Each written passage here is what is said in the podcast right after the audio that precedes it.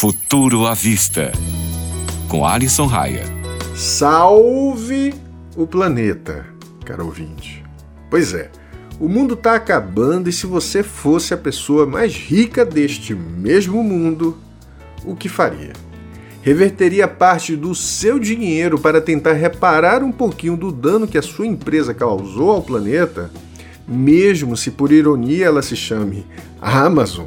Ou faria um bate-volta para fora deste mesmo planeta dentro de um foguete em formato de falo gigante? Se a resposta for a segunda, obrigado por ouvir o nosso programa, Jeff Bezos. Mas se você for uma pessoa consciente e tiver escolhido a primeira opção, eu acho que a gente ainda tem como ao menos adiar a destruição do planeta em que moramos.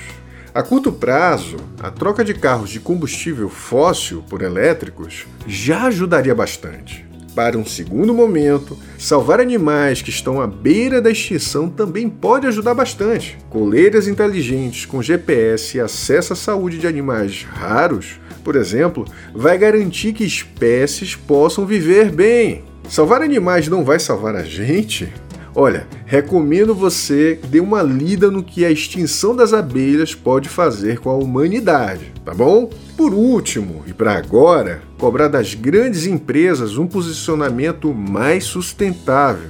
O cara que está em evidência, o tal do Jeff Bezos, tem uma empresa pequena que somente em 2020 liberou mais de 60 milhões de toneladas de dióxido de carbono. Para trazer o valor para números palpáveis, isso equivale a queimar 140 milhões de barris de petróleo. Imagina só a poluição e o fedor.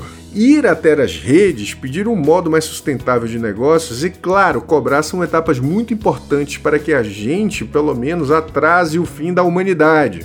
Mas o cara prefere ir para o espaço. É escapismo que chama? Pois é. Estou pensando em fazer um podcast que vai discutir justamente sobre isso, de como a tecnologia pode ajudar e trazer soluções, temporárias ou não, para a gente viver no planeta. Você acha que é uma boa ideia? Me manda uma DM lá no meu Instagram. O endereço é Tecnofanias e me conta o que você quer ouvir, tá? Nos vemos por lá.